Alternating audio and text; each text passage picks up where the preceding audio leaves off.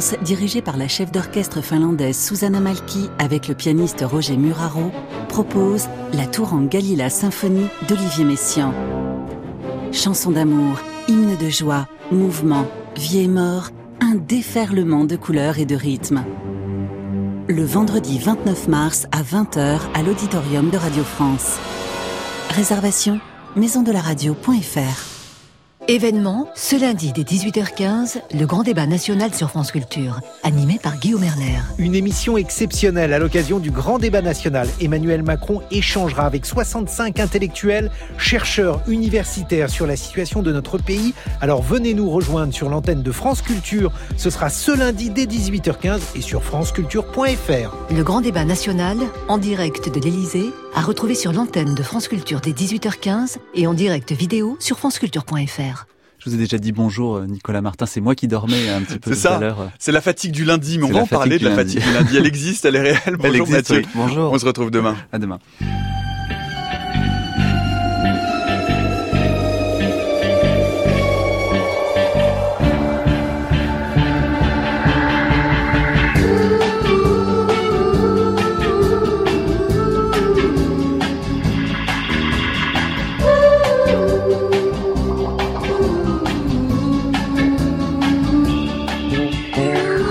Avec l'insomnie, on a l'impression de s'introduire dans un lieu défendu, écrivait Marguerite Duras. Un tout récent baromètre de santé publique en France euh, indique que la qualité de notre sommeil se dégrade très nettement. Nous avons perdu une heure et demie de sommeil par nuit en 50 ans et nous sommes arrivés collectivement sous les 7 heures euh, de sommeil, jour de repos inclus. Paradoxalement, la part d'insomnie semble avoir légèrement reculé.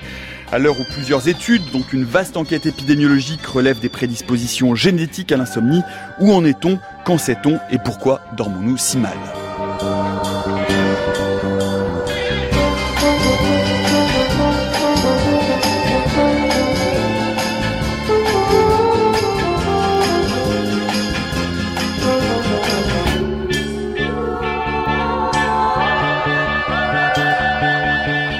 Insomnie, voyage au bout de la nuit, c'est le programme éveillé qui est le nôtre pour l'heure qui vient. Bienvenue dans la méthode scientifique.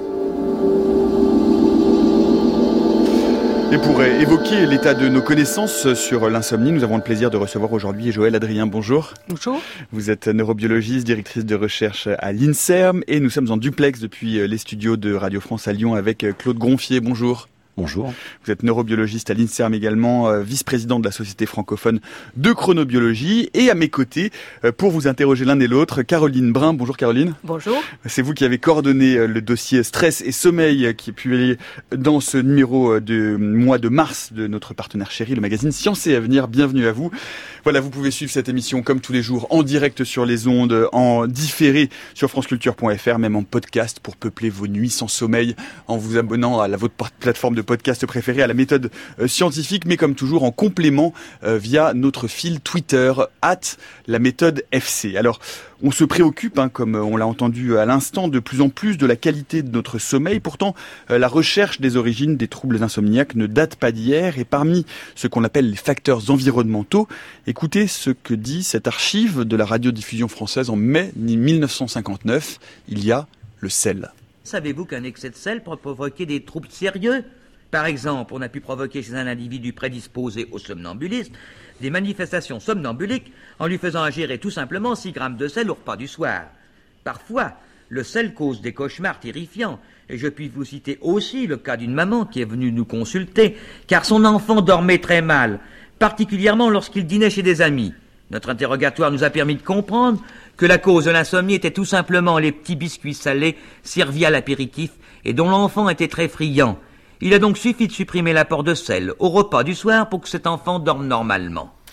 Voilà, extrait de Le Progrès et la vie, c'était diffusé en mai 1959 sur les ondes de la radiodiffusion française. Joël Adrien, les petits biscuits salés, c'est pas bon pour le sommeil c'est-à-dire ça, ça serait bien si c'était aussi simple que ça, mais non, c'est pas une question de biscuits salés malheureusement. Ce que ce que, ce que dit euh, un peu cette archive, c'est qu'on a longtemps cherché euh, euh, différentes causes à l'insomnie. Ça c'était le repas, les repas trop lourds, toutes sortes de causes environnementales. Or, on sait aujourd'hui qu'il n'y a pas que des facteurs environnementaux à ce type de troubles du sommeil. Oui, on sait qu'il y a des facteurs génétiques et c'est ça qui est scientifiquement qui est le plus intéressant parce que surtout avec les progrès de, de la génétique, et du big data, on en parlera, eh bien, on espère trouver vraiment des, solutions nouvelles. Euh, D'abord des, mécanismes nouveaux et puis des solutions nouvelles pour aider les gens qui sont insomniaques, c'est-à-dire pour qui c'est une maladie et dont il est très difficile de, de guérir à l'heure actuelle. Claude de Gronfier, votre réaction à cette petite archive de 1959 Elle est très drôle, évidemment, je suis d'accord avec Joël. Euh, malheureusement, c'est plus compliqué. Et, moi, j'aurais fait l'hypothèse qu'en fait, c'était la quantité de biscuits ingérés qui pouvait perturber le sommeil plutôt que le sel.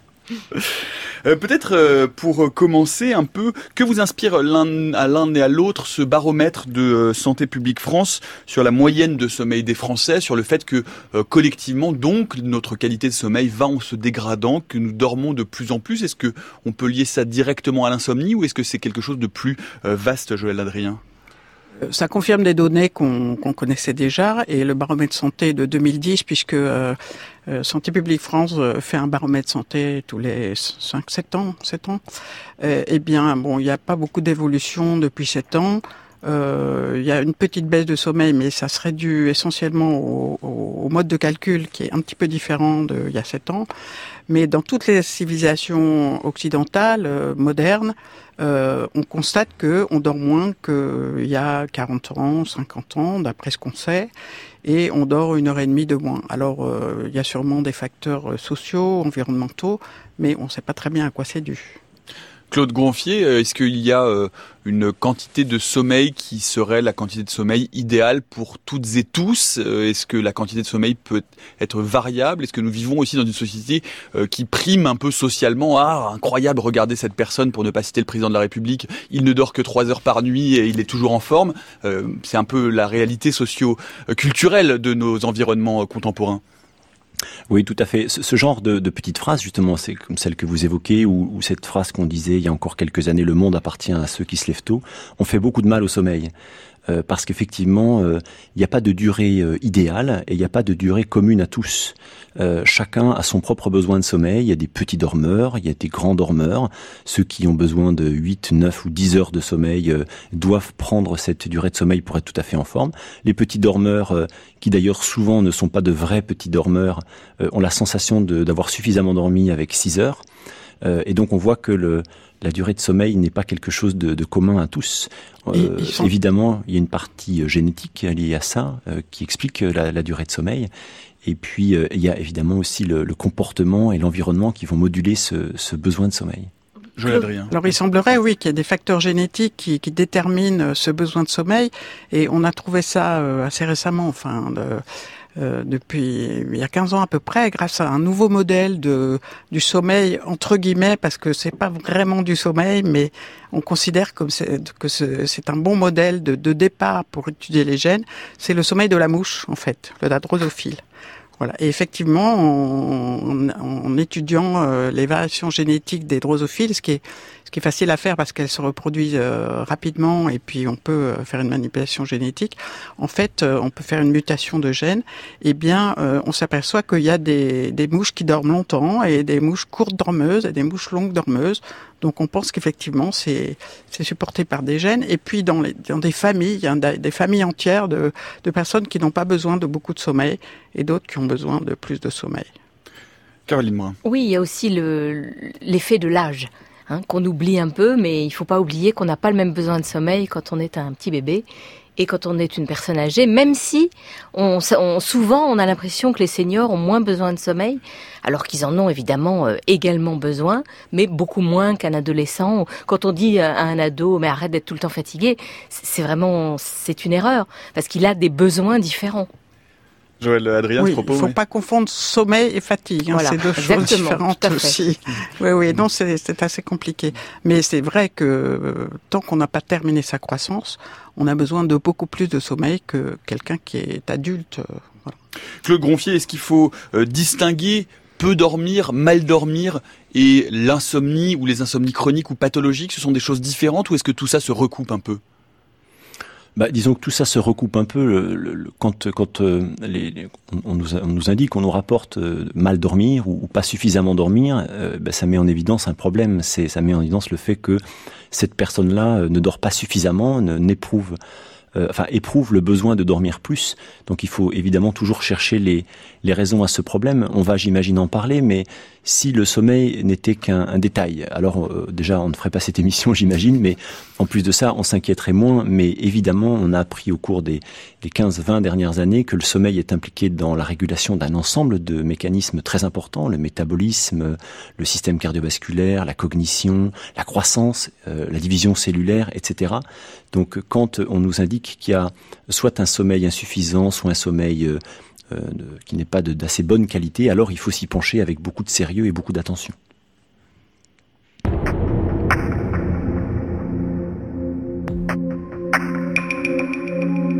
La méthode scientifique, Nicolas Martin à 16h10 sur France Culture, nous parlons d'insomnie tout au long de cette heure en compagnie de euh, Joël Adrien qui est neurobiologuiste chez directrice de recherche à l'INSERM avec Claude Gronfier qui est en duplex avec nous depuis Lyon qui est également neurobiologiste à l'INSERM et avec ma camarade Caroline Brun euh, du magazine Science et Avenir. Joël Adrien finalement on entend là depuis ces quelques minutes parler de plein de choses différentes, de composantes génétiques, de composantes environnementales. Qu'est-ce que c'est que l'insomnie? Quelle est la définition médicale de l'insomnie? Voilà, c'est très important de savoir quelle est la définition médicale parce que tout le monde peut avoir des difficultés de sommeil, euh, une nuit, deux nuits, trois nuits, voilà, des difficultés de sommeil. On dort plus ou moins bien. Et puis il y a une définition médicale de l'insomnie qui est que toute chose étant prête pour que le sommeil soit bon, c'est-à-dire il n'y a pas de bruit, euh, les voisins font pas la fête euh, jusqu'à 5 heures du matin, etc. Euh, votre sommeil devrait se, se, passer naturellement et pourtant vous n'arrivez pas à avoir un sommeil euh, suffisant et qui est restaurateur. Et ça, si ça, si ça se produit plus de trois fois par semaine et depuis plus de trois mois, c'est de l'insomnie chronique et c'est vraiment une maladie euh, dont il est très difficile de se sortir tout seul. Donc c'est vraiment là qu'il faut aller consulter. Il y a des spécialistes pour ça.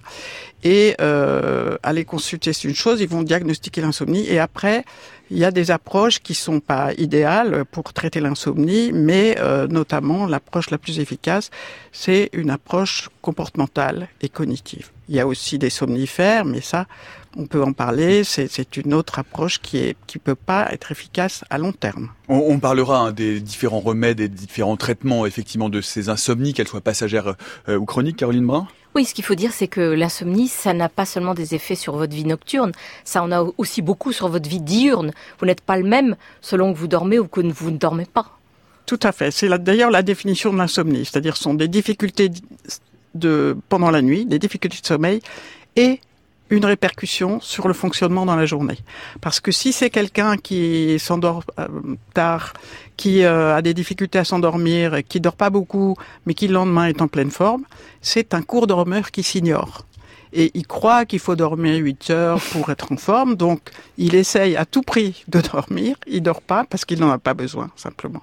donc c'est vraiment la, la, composante commune des différentes difficultés de sommeil qu'on peut éprouver pour caractériser l'insomnie, c'est qu'il y a une répercussion diurne qui vous empêche de fonctionner normalement dans la journée.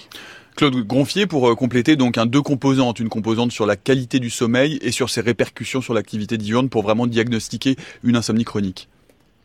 Oui, exactement. Joël l'a bien expliqué. C'est important de prendre ces deux, euh, ces deux aspects en compte parce que euh, un, petit dormeur qui s'ignore, comme Joël l'a évoqué, euh, va être tout à fait en forme pendant la journée. et c'est bien la, la, plainte de sommeil et la plainte de veille qui constituent le diagnostic. C'est une maladie de la plainte, c'est important. Hein. C'est le, point de départ qui peut permettre de poser un diagnostic, Claude Gonfier. Oui, exactement. Oui, c'est tout à fait le point de départ. Quelqu'un qui ne va pas se plaindre, finalement, euh, va continuer sa vie. Euh, ça ne veut pas dire qu'il n'aura pas de qu'il n'aura pas de troubles associés à cette absence de sommeil ou cette insuffisance de sommeil. Mais euh, s'il ne ressent pas ces troubles ou s'il n'a aucune difficulté à vivre avec ce sommeil perturbé, finalement, rien ne va l'inciter à consulter et personne d'ailleurs ne va lui lui en parler. C'est bien une des difficultés de la médecine en général. Euh, c'est euh, dès lors qu'il n'y a pas de plainte, euh, il n'y a pas de diagnostic à poser, j'allais dire. Mmh. Joël Adrien, pour poser ce diagnostic d'insomnie ou d'insomnie chronique, la plainte est suffisante ou est-ce qu'il y a des examens complémentaires On parle souvent de polypsomnographie? Est-ce que tout ça est nécessaire pour pouvoir diagnostiquer une insomnie chronique? Alors les examens complémentaires sont pas nécessaires. parfois, ils sont ils sont effectués parce qu'ils permettent d'éliminer ou de ou de constater qu'il y a une cause année qui vient se surajouter à l'insomnie. C'est le cas des apnées du sommeil, par exemple. Ça, ça, ça exclut pas qu'on soit insomniaque. On peut avoir malheureusement les deux, des apnées du sommeil et de l'insomnie. Alors ça, c'est une chose. D'autre part, au départ, la plainte est au départ le, le, premier diagnostic euh, à établir pour l'insomnie, mais au fur et à mesure des recherches, on s'aperçoit que, que la durée du sommeil, la durée objective du sommeil est aussi assez importante et que notamment euh, une durée une, une plainte d'insomnie avec une durée de sommeil objective donc mesuré par la polysomnographie, de moins de 5 heures, euh, ça semblerait associé euh, à des à des d'autres maladies avec une, une association beaucoup plus fréquente, un risque d'être associé à d'autres maladies comme le diabète ou la dépression beaucoup plus forte. C'est-à-dire que, euh, si je comprends bien, il y a une sorte de sous-estimation naturelle des insomniaques de la durée réelle de leur sommeil. C'est-à-dire que quand on souffre d'insomnie chronique, on a toujours l'impression euh, de dormir moins qu'on ne dort euh, effectivement? C'est pas une généralité parce qu'on n'a pas assez, on n'a pas enregistré assez de personnes pour savoir. Et puis il n'y a pas que la durée du sommeil. Il y a aussi la qualité qui compte dans ce sentiment que que dans la plainte, hein, c'est-à-dire si on dort pas d'un sommeil assez restaurateur, la polysomnographie permet pas exactement de, d'évaluer la, mmh. la, qualité. Ça permet dans une certaine mesure. Mais disons que en gros, on s'oriente euh, dans cette direction scientifiquement, c'est-à-dire que si la durée du sommeil est faible, la durée objective, euh, c'est plus grave entre guillemets du point de vue médical. Mmh. Claude Gonfier, on voit bien, c'est que là se superpose la, la notion de euh, qualité du sommeil, de sentiment d'avoir bien ou mal dormi. Et quand on voit effectivement des, ces, ces, différences différentielles entre ce que dit la polysomnographie, dire ah bah, vous avez dormi, finalement vous avez dormi 5h30, et que finalement l'insomniaque dit ah mais non, j'ai pas fermé l'œil de la nuit. Concrètement, il a dormi, mais il n'a pas le sentiment d'avoir bien dormi. Et c'est il y a un delta là qui est intéressant en termes de euh, stricto sensu de diagnostic médical. Oui, c'est un, un, point qui est intéressant. Ça, c'est toujours effectivement une grosse surprise quand on dit euh, aux patients qu'ils ont euh, finalement dormi suffisamment longtemps. Ils ont beaucoup de mal à le croire. Il y a ce, cette sensation de ce phénomène de misperception de la durée du sommeil qui est, qui est assez classique, qui n'est pas toujours le cas, mais qui est, qui est fréquemment observé. Et, et, les mécanismes ne sont pas toujours très clairs. La raison pour laquelle il y a cette misperception euh, n'est pas toujours très claire. Euh, en tout cas, euh, évidemment, si le, le il y a cette même s'il y a une misperception de la durée du sommeil, le fait qu'il y ait une plainte de sommeil chez l'individu fait qu'il va falloir faire quelque chose.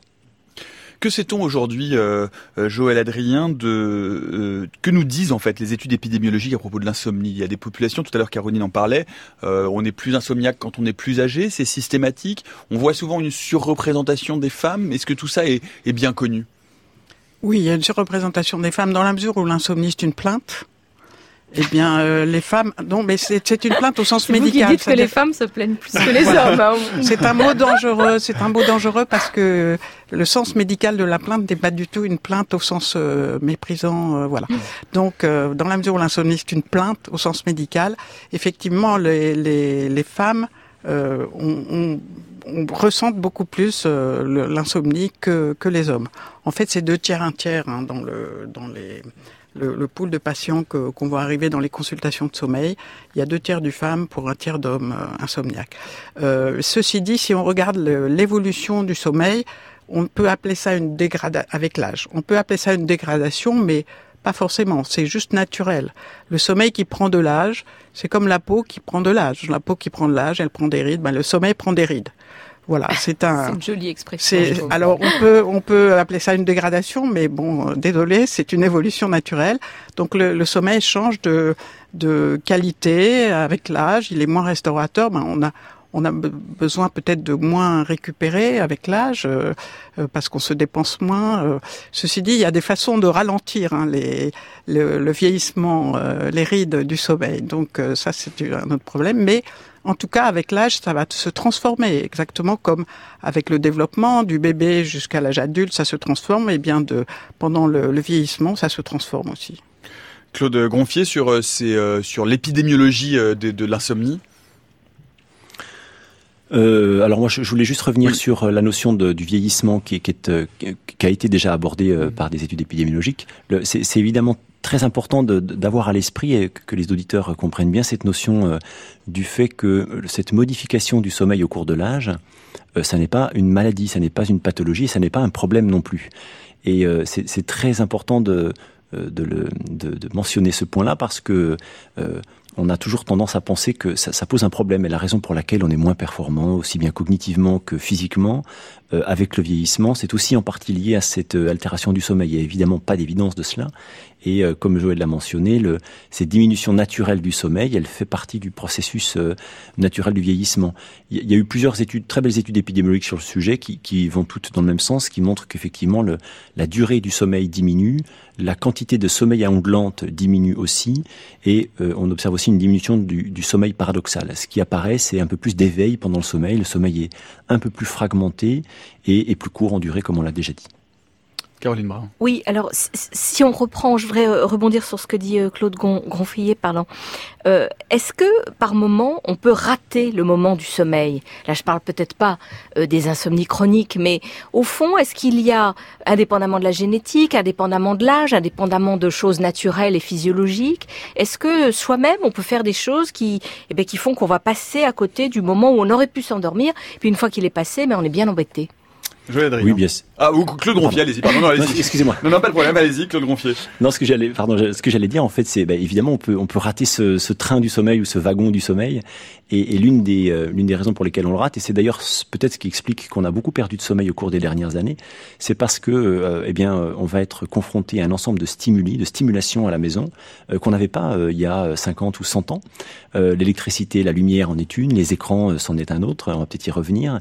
Et donc, tout ça fait qu'on a sans doute grignoté surtout ce qui se passe en, début de nuit. On a perdu ce sommeil de début de nuit euh, à cause de ce qui nous entoure. Joël Adrien. Alors cette notion de train du sommeil, elle est, elle est un peu, elle est, elle devient de plus en plus fausse parce que quand on, quand on pense train du sommeil, c'est une notion des, des, années 60 quand on a découvert le sommeil et où on a imaginé que chaque cycle de sommeil d'une heure et demie était un petit train et que si on avait raté, raté ce train-là, il fallait attendre le suivant, c'est-à-dire le, prochain train, et qu'il y avait quatre, cinq ou six trains dans la nuit.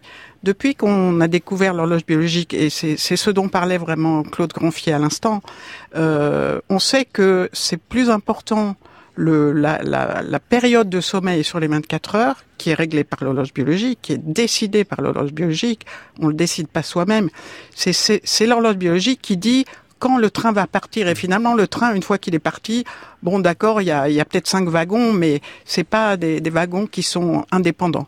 Donc, en fait, le, le, le, il y a un seul train du sommeil. Et c'est en ce sens qu'on peut, si on n'a pas bien réglé son horloge biologique, c'est en ce sens qu'on peut le rater, mais on va le, on va le récupérer euh, bah, dès qu'on ira se coucher. Euh, voilà, donc il n'y a pas vraiment de rater un train. Oui, Nicolas, je me demandais si pour euh, nos auditeurs, c'était pas peut-être le moment de réexpliquer les phases du sommeil. Exactement, c'est ce que j'allais demander à Claude Gronfier, puisque c'est aussi ce sur quoi vous euh, travaillez, euh, sur la chronobiologie aujourd'hui. On connaît bien, on connaît mieux ce que vient de dire Joël Adrien. C'est d'ailleurs l'objet de vos travaux de recherche, ce qu'on appelle les rythmes circadiens. C'est-à-dire qu'on sait qu'effectivement, une fois que la lumière baisse, eh bien, il y a des processus biologiques qui mettent en jeu la mélatonine dans notre corps et qui nous permettent d'aller petit à petit vers l'endormissement, de baisser notre niveau de veille. Vous pouvez nous réexpliquer un peu comment ça marche tout ça?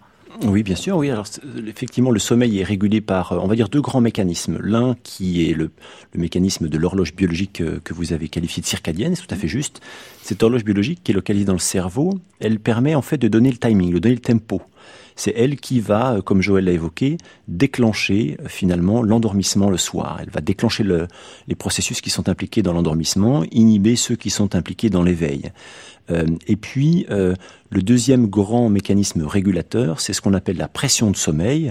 Alors les scientifiques l'appellent du nom compliqué de pression homéostasique de sommeil ou mécanisme homéostasique de régulation du sommeil. C'est en fait ce qui, et c'est très simple, c'est ce qui finalement démarre le matin quand on se réveille. Eh bien, la pression de sommeil est en général, si on a bien dormi et qu'on est à satiété de sommeil, qu'on n'a pas de dette, eh bien, ça démarre à zéro. Et puis au cours du temps qui passe, pendant la journée, eh bien, la pression de sommeil augmente progressivement. Et le soir, en fin de journée, eh bien, l'horloge va déclencher l'endormissement. Si la pression de sommeil est élevée, l'endormissement va se produire très très vite.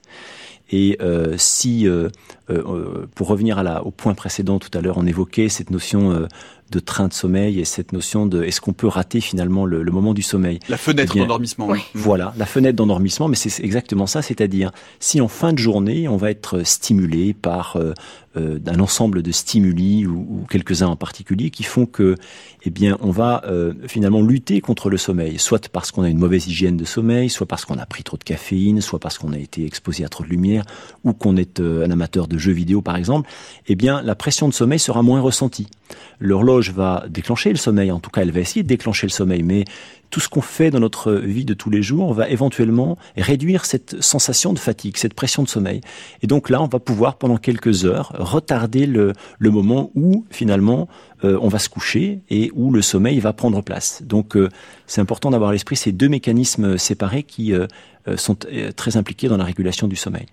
Ça, sont les, les composantes environnementales à l'insomnie, à la difficulté de s'endormir. Mais il faut peut-être aussi préciser maintenant, Joël Adrien, qu'on parle d'une insomnie. Il y a différents d'insomnie. Il y a la difficulté d'endormissement, il y a les éveils nocturnes, il y a le réveil précoce. Tout ça, ce sont les mêmes types de fonctionnement ou est-ce que ce sont différents types de pathologies?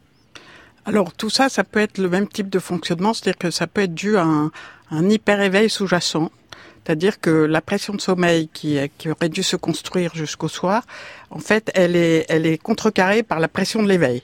D'un côté, vous avez très sommeil, mais d'un autre côté, euh, si vous êtes hyper éveillé intellectuellement, émotionnellement, ou, ou vous êtes très énervé euh, et très ou très hum, concentré sur euh, un problème qui vous qui vous intéresse ou un événement qui vous intéresse, eh bien, vous allez être très réveillé et la pression de sommeil aura beau s'être accumulée, il va y avoir une compétition entre les deux. Donc si euh, l'hyperéveil euh, sous-jacent reste important, vous allez mettre du temps à vous endormir parce que la pression de sommeil va avoir du mal à l'emporter. Et puis, euh, vous n'allez pas rester endormi très longtemps parce que de temps en temps, l'éveil va pousser pour euh, vous réveiller. Donc, vous allez avoir des réveils nocturnes. Et puis, le matin, vous n'allez pas dormir euh, jusqu'à votre heure habituelle, mais vous allez être réveillé précocement. Donc, ça, ça peut être un mécanisme qui explique beaucoup d'insomnie. C'est l'anxiété, euh, voilà, qui explique beaucoup d'insomnie par un hyper-réveil sous-jacent. Mais c'est pas du tout la seule cause d'insomnie. C'est très multifactoriel, l'insomnie. Oui, Joël vient de parler du mot d'anxiété. Moi, je voudrais revenir à ce qui a fait le, sujet de Science et Avenir, c'est stress et sommeil. Parce qu'en fait, on a l'impression d'une sorte de cercle vicieux. Quand on n'arrive pas à dormir, on augmente son stress et quand on est stressé, on dort de moins en moins bien. Comment on peut sortir de cette spirale? C'est très difficile de sortir d'un cercle vicieux. C'est ce que je dis à mes, à mes patients insomniaques euh, pour les traiter par. C'est le principe de la méthode euh, de la thérapie comportementale et cognitive. Hein, c'est qu'on est, on est prisonnier d'un cercle vicieux et par définition, un cercle vicieux, tout vous ramène euh, au centre du cercle vicieux. Donc c'est difficile, mais effectivement, il y a, il y a des méthodes, il y a des techniques, il y a des stratégies qu'on peut qu'on peut utiliser. la première chose est d'essayer de diminuer le stress euh, tout de même. Hein. on, reviendra dans la, plutôt plutôt dans la dernière partie de cette mm. émission sur les sur les sur les traitements et sur les différentes hypothèses, euh, qu'elles soient effectivement des TCC, des thérapies comportivo-comportementales ou qu'elles aient recours à de nouvelles molécules, hein, puisqu'il y a la recherche pharmaceutique. Euh, on, oublie, on dit souvent que la France est l'un des premiers consommateurs d'anxiolytiques au monde par par tête de pipe, comme on dit, par habitant. on en reparlera euh, tout à l'heure. J'aimerais qu'on redise peut-être aussi euh, un mot euh, de ces différents types d'insomnie, Claude Gronfier, parce que là on parle beaucoup d'insomnie qui sont des insomnies ponctuelles. L'insomnie chronique, c'est une vraie maladie qui est amplifiée par ces mécanismes environnementaux que vous décriviez? Alors pour ce qui est de l'insomnie chronique, je préfère laisser parler euh, Joël. Je pourrais vous parler en revanche de l'insomnie euh, temporaire, mmh. euh, en particulier celle qui est liée à l'environnement ou à la mauvaise hygiène de sommeil. et parce qu'évidemment, là, on peut jouer sur son environnement pour, pour traiter, éventuellement, pour traiter ces insomnies temporaires.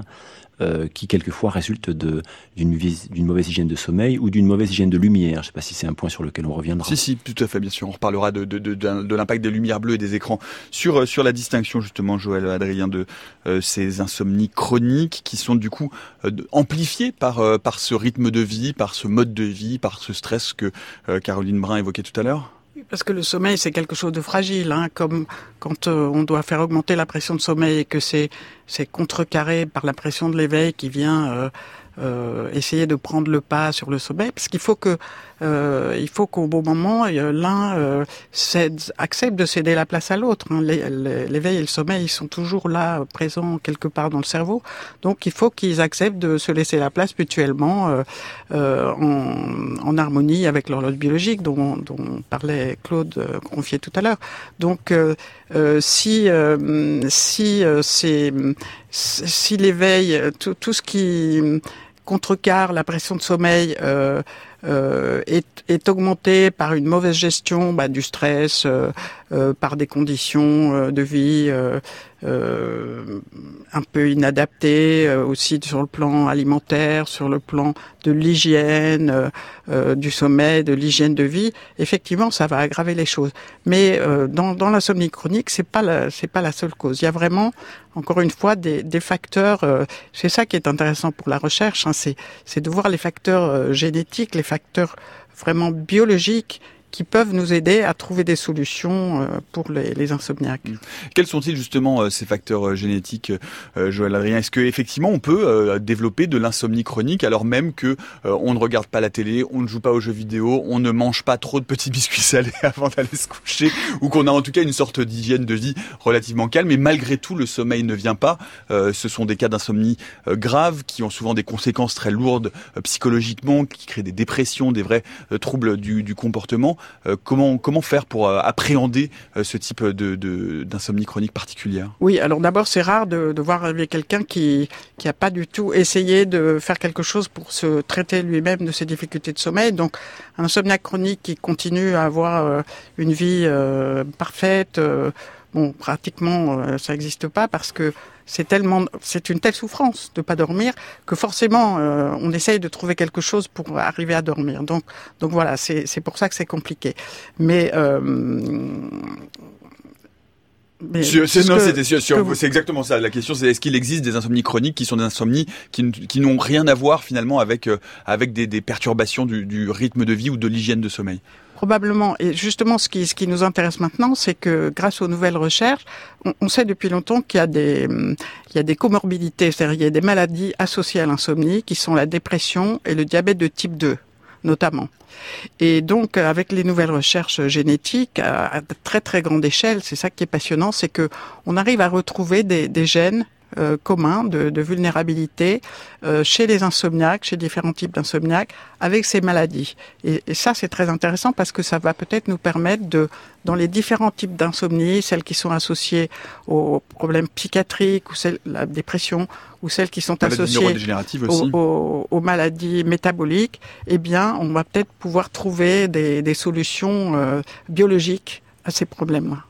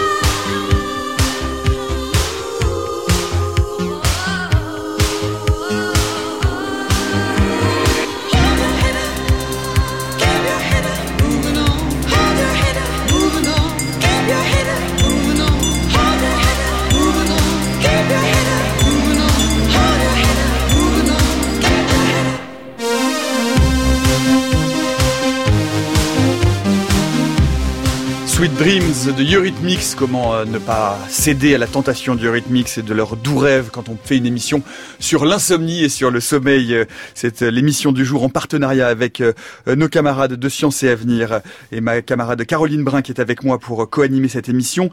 Nous sommes en compagnie de Joël Adrien qui est neurobiologiste, directrice de recherche à l'INSERM et en duplex depuis les locaux et les studios de Radio France à Lyon avec Claude Gronfier qui est neurobiologiste à l'INSERM et vice-président de la société euh, de euh, chronobiologie. Alors on parle donc depuis le début de différentes formes d'insomnie. Il y a des insomnies qui ont une base euh, physiologique, quasiment motrice, et notamment une forme d'insomnie dont nous avions déjà parlé à cette émission et qui aujourd'hui est bien connue et bien documentée, celle qui est liée à l'apnée du sommeil. Bonjour Céline Lausanne. Bonjour Nicolas, bonjour à tous. Vous êtes rendu à la clinique Pierre Chérès de Neuilly-sur-Seine pour comprendre comment on pose un diagnostic de ce type très particulier de trouble du sommeil. Oui, les apnées obstructives du sommeil sont des arrêts respiratoires. Elles durent par définition plus de 10 secondes et se produisent à répétition à des fréquences plus ou moins grandes durant la nuit. Alors le lien entre ces apnées et l'insomnie n'est pas évident, mais il existe. Pour arriver à les diagnostiquer, le docteur Alain Lurie a mis en place un protocole qu'il propose à ses patients, un questionnaire d'évaluation sur la propension à la somnolence en journée, un entretien et si les signes sont présents, des examens à la clinique dans son laboratoire du sommeil.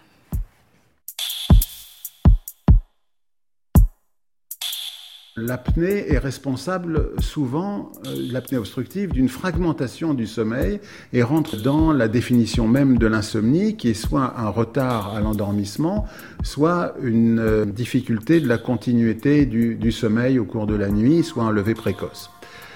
Ce n'est pas une plainte habituelle, mais euh, c'est souvent une plainte chez les patients qui ont plusieurs pathologies et l'association de pathologies du sommeil et de la vigilance chez un seul patient est fréquente. Plus précisément, est-ce que vous pourriez expliquer, décrire euh, le diagnostic et les différentes étapes qui mènent vers un traitement éventuel? Le diagnostic d'apnée obstructive du sommeil, c'est premièrement la clinique quand un médecin voit un patient, euh, il s'intéresse à la valeur prédictive des, symptômes. Les symptômes de l'apnée du sommeil sont peu prédictifs de la maladie. La fatigue peut être liée euh, à ce qu'on ait fait à la fête pendant plusieurs jours ou à un cancer généralisé, ce qui n'est pas du tout la même chose. La deuxième chose, c'est comment faire le diagnostic. Vous avez soit des tests euh, de dépistage qui peuvent faire le diagnostic, comme la polygraphie qui mesure uniquement des variables respiratoires pendant le sommeil. Et quand l'index d'apnée-hypopnée, c'est-à-dire le nombre d'apnées, c'est-à-dire d'arrêt respiratoire, de plus de 10 secondes et d'hypopnée, c'est-à-dire la diminution du flux respiratoire pendant plus de 10 secondes, est supérieur à 30, euh, ce test est suffisant pour affirmer le diagnostic. Quand il est inférieur à cette valeur, euh, on propose des polysomnographies qui mesurent non seulement les variables respiratoires, mais également le sommeil. On sait très bien quand le patient dort ou ne dort pas. Souvent, on associe une vidéo pour euh, rechercher des troubles neurologiques ou des parasomnies, c'est-à-dire des manifestations pendant le sommeil, comme la somniloquie, qui est le fait de parler euh, pendant la nuit, ou des troubles du comportement en sommeil paradoxal ou en sommeil euh, profond par exemple. Est-ce qu'on pourrait aller voir des enregistrements de patients qui souffrent d'apnée du sommeil?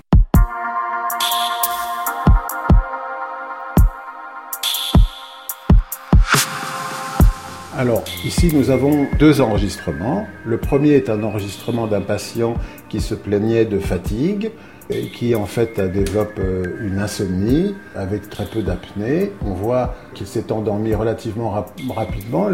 on leur demande de ne pas dormir avant 22 heures et on voit qu'il s'est endormi un petit peu avant 22 heures en faisant quelques allers-retours. Et puis on voit le sommeil qui est interrompu entre 22h30 et minuit et demi. Et puis on voit un sommeil qui est interrompu régulièrement et des cycles du sommeil avec des épisodes de rêve. On doit 1, 2, 3, 4, 5, 5 épisodes de rêve qui sont eux-mêmes interrompus. Euh, ce patient ne ronfle pas et euh, a très peu d'apnée.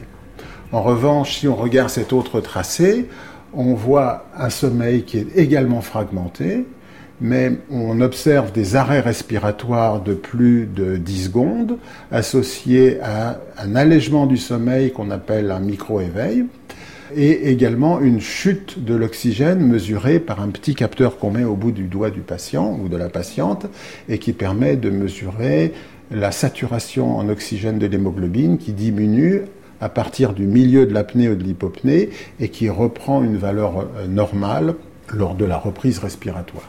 Vous analysez ces courbes en regardant en même temps l'enregistrement vidéo oui, on commence par analyser le sommeil afin de déterminer ce qu'on appelle un hypnogramme. Un hypnogramme, c'est le fait de déterminer les stades de sommeil au cours de la nuit. Et on mesure la durée, la latence d'endormissement, la latence de sommeil paradoxal, c'est-à-dire le sommeil de rêve, on mesure la fragmentation du sommeil et on regarde l'architecture globale lors d'un hypnogramme qui permet de, de voir s'il y a une architecture qui est conservée. À l'issue de cet examen euh, des enregistrements et à la suite de l'analyse du questionnaire préalable, comment vous adaptez un traitement ou comment vous conseillez vos patients ensuite pour euh, éradiquer ces troubles si c'est possible? Alors, effectivement, vous avez raison d'insister sur les questionnaires euh, avant la consultation. Il permet d'avoir une orientation. Le patient souvent nie ses symptômes. Euh, je ne suis pas somnolent alors qu'on voit très bien qu'il est sur son canapé en train de dormir. On sait que le patient peut involontairement biaiser les choses. La mise en place du traitement est une euh, discussion avec le patient pour le faire adhérer à ce traitement. D'accord? Donc on pose des questions et on analyse non seulement en fonction de son discours, mais également en fonction des scores des questionnaires et de la polysomnographie. Et donc on fait une synthèse. Et très important de l'agenda de sommeil.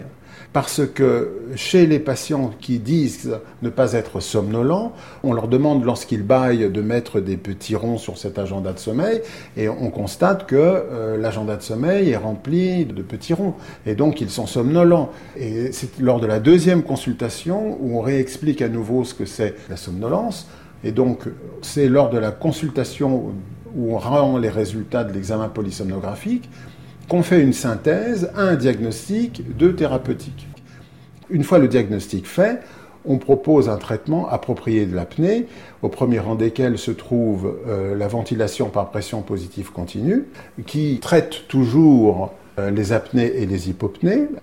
Quand le patient a un index d'apnée-hypopnée entre 15 et 30 par heure de sommeil, on peut proposer d'abord la ventilation par pression positive continue ou bien un traitement qu'on appelle une orthèse d'avancée mandibulaire qui avance la mâchoire inférieure vers l'avant. La chirurgie peut être proposée dans certains cas, comme euh, par exemple euh, en présence de très grosses amygdales. Euh. mais le traitement principal est la ventilation par pression positive. Voilà le reportage du jour consacré à ces troubles d'apnée du sommeil obstructif. Une réaction, Joël Adrien, ce que vous venez d'entendre? L'apnée du sommeil, c'est un problème mécanique. Hein. c'est que au moment où la personne euh, respire, euh, y a la voie aérienne supérieure se, se bouche et donc euh, l'air ne peut plus passer. Donc pour le traiter, on, on souffle de l'air dans le, dans, le, dans le nez pendant toute la nuit sous pression. Donc ça empêche la voix de se boucher. Bon, c'est juste mécanique, c'est pas c'est pas grave, sauf que les conséquences sont qu'il va y avoir euh, une hypertension et un certain nombre de troubles, de la somnolence d'abord parce que le sommeil n'est pas de bonne qualité. Euh, vu que, comme il était dit dans le reportage, il y a des micro-éveils très souvent, donc le, cerveau ne dort jamais profondément de façon continue. Et euh, ensuite, euh, il y a à long terme des risques cardiovasculaires et métaboliques, donc il faut absolument le, traiter.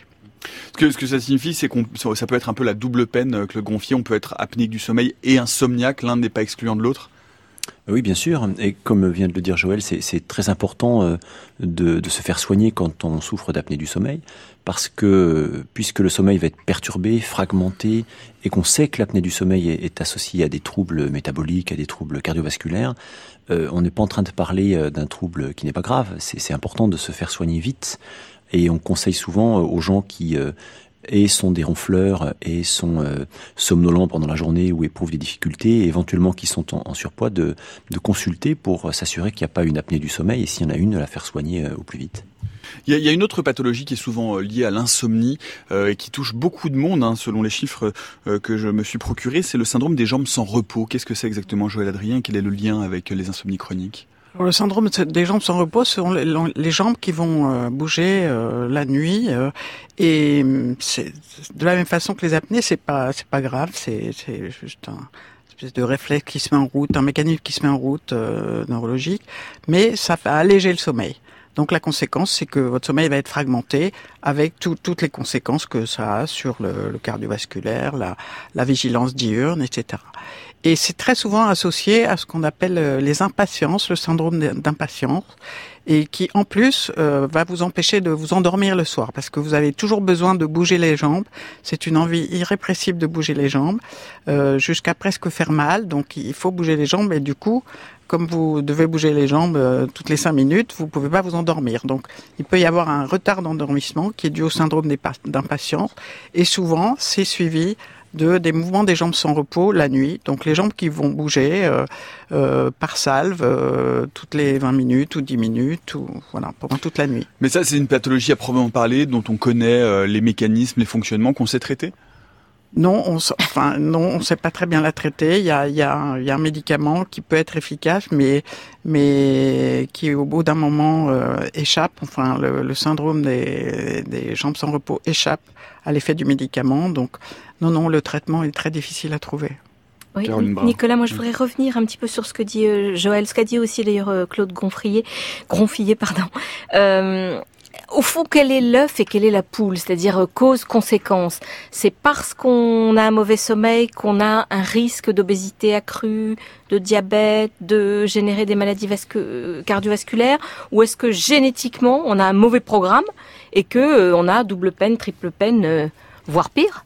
C'est un peu les deux, mon général. moi, j'aimerais bien, j'aimerais bien passer la parole à, Claude Gronfier parce que euh, la, la, chronobiologie a, nous a permis vraiment de, de, voir les choses sous un autre angle euh, que juste la pression de sommeil et voilà des, des années euh, 70 euh, à partir de 1980 on a vraiment compris qu'il y avait une, une, très grande importance de, de l'horloge biologique et donc du rythme de vie. Et à l'heure actuelle, c'est ce qui est le plus bousculé hein, dans notre façon de vivre. Donc, je crois que le point de vue du chronobiologiste est mm. vraiment très très important à, à considérer parce que ça rentre aussi dans le dans l'histoire de l'œuf et de la poule. Et donc, euh, voilà, j'aimerais bien que Claude puisse s'exprimer euh, à ce sujet. Claude Gronfier, on vous écoute. Alors, je, ne pourrais pas répondre, Joël, à la question euh, quel est l'œuf et quelle la poule. Malheureusement, en tout cas, c'est vrai qu'on a, on a beaucoup appris ces dernières années sur les liens entre euh, ces différents troubles. Donc là, vous évoquiez euh, à l'instant le lien entre l'obésité et, et les troubles du sommeil Est-ce que c'est l'obésité qui crée des troubles du sommeil? Est-ce que c'est le, le, le, trouble du sommeil qui crée l'obésité? En fait, c'est les deux évidemment. Hein. Les deux sont, sont liés, les deux sont associés. L'un peut être la cause de l'autre et, et vice versa. Ce qu'on a appris avec la chronobiologie ces dernières années, c'est qu'il existe un certain nombre de, de, euh, de, facteurs environnementaux qui vont perturber notre horloge biologique. Et dès lors que l'horloge biologique est perturbée, puisqu'elle est impliquée dans un ensemble de régulations, eh bien, on va perturber ces régulations. C'est-à-dire que les fonctions biologiques ne vont pas s'exprimer au bon moment. On va, par exemple, si on est un travailleur de nuit ou une travailleuse de nuit, manger au mauvais moment. Et ça, ça va être associé à une prise de poids ou ça va être associé à d'autres troubles euh, de type diabète qui pourrait être indépendant de la prise de poids ou, etc. Donc euh, le fait d'avoir une horloge biologique désynchronisée va, causer euh, des problèmes à plusieurs niveaux, va causer des euh, perturbations du sommeil, mais indépendamment de ces perturbations du sommeil, ou en tout cas on, on, pense que ça peut être indépendant, même si les deux sont toujours très très liés, eh bien on va avoir des troubles qui dépendent de l'horloge et de sa désynchronisation. Une des dernières choses que j'aimerais ajouter, c'est concernant les rythmes biologiques, ce qui a été découvert, c'est qu'il existe un ensemble de gènes qu'on appelle les gènes horloges. Ces gènes-là, ils sont au nombre d'une dizaine, une quinzaine, euh, expliquent le fonctionnement de l'horloge biologique. Ils, expliquent comment l'horloge biologique euh, reste euh, à l'heure et comment est-ce qu'elle peut finalement exprimer ce qu'on appelle la, propre période endogène de l'organisme. En, en, moyenne, on a une vitesse d'horloge qui est comprise entre 23h30 et 24h30. Les couches tard tard ont une horloge lente, 24h, 24h15, 24h30. Les couches tôt tôt ont une horloge rapide, par exemple de 23h30 ou 23h45. Ce qui a été découvert, c'est que ces gènes horloges, ils ne sont pas impliqués que dans l'horloge. Ils sont aussi impliqués dans l'anxiété, dans la dépression, dans le métabolisme, dans l'obésité, etc. Ce qui fait que, en perturbant l'horloge, on va aussi perturber la régulation de ces, de ces mécanismes-là. Donc, euh, on peut voir que euh, on a encore beaucoup de travail à accomplir, mais en effet, on, se rend compte que le, sommeil, ça n'est pas qu'une question de pression de sommeil qui s'accumule pendant la journée. l'horloge est, est, là, elle est très impliquée dans euh, dans le sommeil de bonne qualité et sa perturbation va induire un ensemble de troubles. Mmh. Et on vient de vous mettre hein, sur le fil Facebook de l'émission Interméthode FC un lien vers euh, l'émission que nous avions consacrée précisément à la chronothérapie et comment la médecine aujourd'hui euh, s'adapte justement à l'horloge biologique pour délivrer des traitements à différentes heures de la journée ou de la soirée en fonction de, des effets recherchés. C'était une émission passionnante que je vous conseille. Peut-être un mot aussi, Claude Gronfier ou Joël Adrien d'ailleurs, je ne sais pas qui souhaite répondre, sur des recherches récentes que j'ai vues autour de cette notion que vous évoquiez tout à l'heure, Joël Adrien, de l'hyper-éveil et de la production d'orexine, qui est l'hormone de l'éveil, qui peut être déréglée chez certains, euh, chez certains patients et qui produisent trop de cette hormone qui les empêche justement, qui conduit à de l'insomnie chronique. Jusqu'ici, c'est surtout un déficit d'orexine qui a attiré l'attention des, des, des, scientifiques parce que c'est la, la, cause principale identifiée d'une maladie qui s'appelle la narcolepsie. Alors, euh, avec cette, donc cette, cette, découverte, elle a été faite euh, dans les années, au début des années 2000, fin, fin de, en 1999 et début 2000, et euh, donc elle a, elle a tout de suite attiré l'attention en se disant puisqu'il y a un neuromédiateur de l'éveil, peut-être que si on arrive à le bloquer, euh, on va euh, aider les gens à dormir en supprimant l'hyperéveil. Donc il y a eu des, des, des recherches et du développement euh, de pharmaceutiques qui, qui s'est développé en ce sens qui a été très utile pour l'hypersomnie et la narcolepsie. Donc effectivement ça, ça soigne cette maladie-là. Et euh, mais par contre, pour en faire un médicament euh, contre l'insomnie, euh, c'est pas encore vraiment validé. Mmh c'est pas validé parce que ça ne fonctionne pas bien, parce qu'on n'a pas Parce que les études sont longues et euh, il n'y a pas encore assez d'études pour qu'on soit vraiment sûr que, que ça soit euh, pertinent d'utiliser ce genre de médicaments. En dehors de, de, la, de pathologies identifiées comme la narcolepsie et l'hypersomnie. Puisqu'on arrive euh, justement dans les dernières minutes de cette émission, parlons un peu euh, aujourd'hui des traitements, euh, des traitements qui sont à disposition pour les insomniaques. on a tendance, je le disais tout à l'heure, à dire bon, bah, puisqu'on a insomnie, prend des somnifères. la stratégie médicamenteuse aujourd'hui, Joël Adrien, vous dites que elle n'est pas toujours efficace, qu'il faut réussir à essayer de faire sans de la contourner, de passer par d'autres types de thérapies. -dire les somnifères, d'abord, ils sont, ils sont très nombreux de différentes sortes. Euh, il faut, il faut savoir que ce sont des bons médicaments s'ils sont pris ponctuellement. Donc assez rarement pour éventuellement arriver à, à dépasser des grandes difficultés. Euh, voilà, de temps en temps, on peut céder avec euh, un somnifère qui est adapté.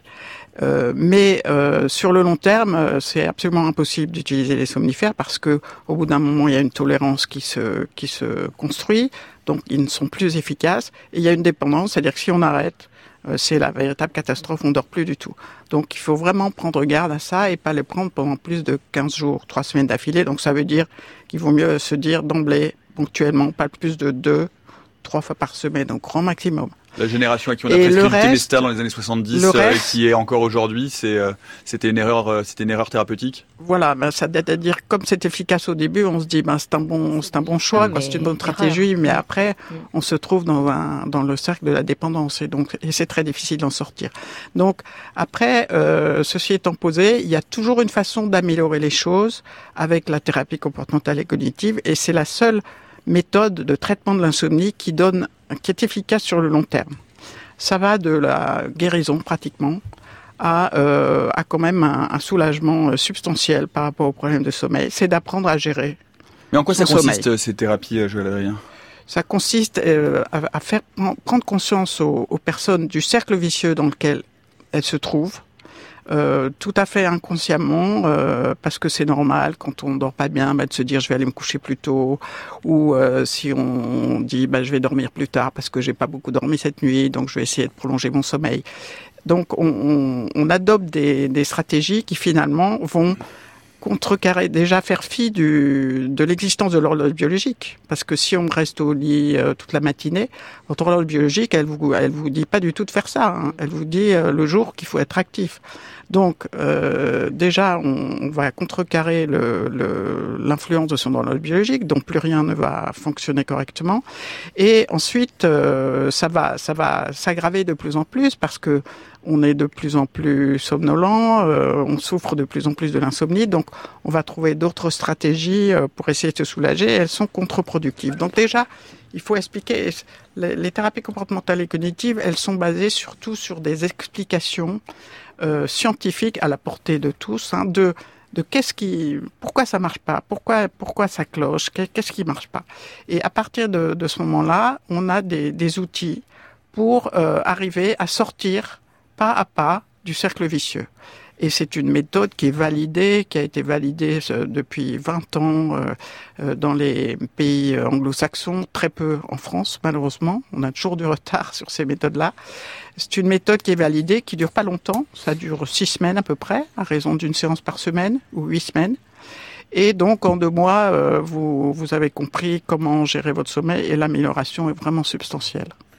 Claude Gronfier à ce propos, peut-être sur euh, soit sur les nouvelles molécules, soit sur les TCC, soit sur les différents euh, remèdes qui sont aujourd'hui à la disposition, l'arsenal médical qui est à la disposition thérapeutique qui est à disposition des, médecins.